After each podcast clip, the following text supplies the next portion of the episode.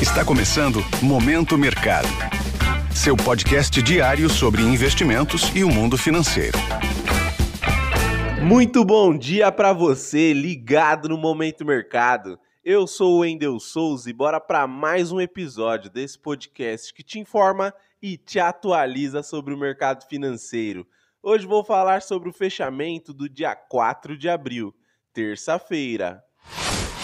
Cenário internacional. No mercado internacional, as bolsas norte-americanas encerraram em queda em meio aos temores de recessão nos Estados Unidos, após indicadores do mercado de trabalho e da indústria apresentarem resultados abaixo do esperado, mostrando certa desaceleração da atividade econômica.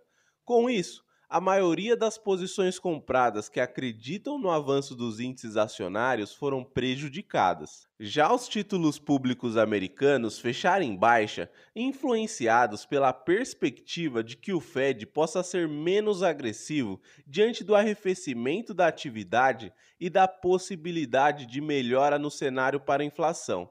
Assim, favorecendo as posições que apostam na queda das taxas. No câmbio, o índice DXY, que mede a variação do dólar frente a uma cesta de moedas fortes, encerrou com perdas, com o recuo da moeda americana ante seus principais pares. Por fim, o petróleo encerrou em leve alta em meio às incertezas que rondam a commodity após o anúncio de corte de produção pelo OPEP+.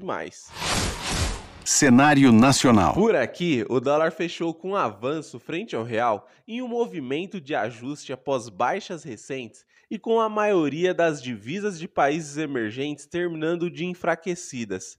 Desta maneira, as alocações acreditando na elevação do dólar tiveram ganhos. No mercado de juros futuros, as taxas de curto e médio prazos terminaram em alta, com os investidores em modo de espera por novidades sobre o arcabouço fiscal. Já as taxas de longo prazo caíram, ancoradas na queda das taxas dos títulos públicos americanos, e deste modo, as apostas no avanço dos juros futuros não tiveram sinal definido. Em relação à bolsa, após duas sessões no vermelho, o Ibovespa encerrou o dia com valorização na contramão dos seus pares no exterior e impulsionado pelo setor financeiro.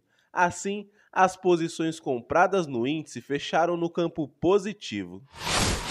Pontos de atenção. Na agenda do dia, destaque para a participação do presidente do Banco Central Brasileiro, Roberto Campos Neto, em dois eventos em São Paulo. Em relação a indicadores, conheceremos os índices dos gerentes de compras do setor de serviço e composto no Brasil e nos Estados Unidos. E ainda em terras americanas, serão divulgados dados de emprego. Sobre os mercados, Agora pela manhã, as bolsas asiáticas fecharam sem direção única após perdas nos Estados Unidos no dia anterior em razão de dados fracos.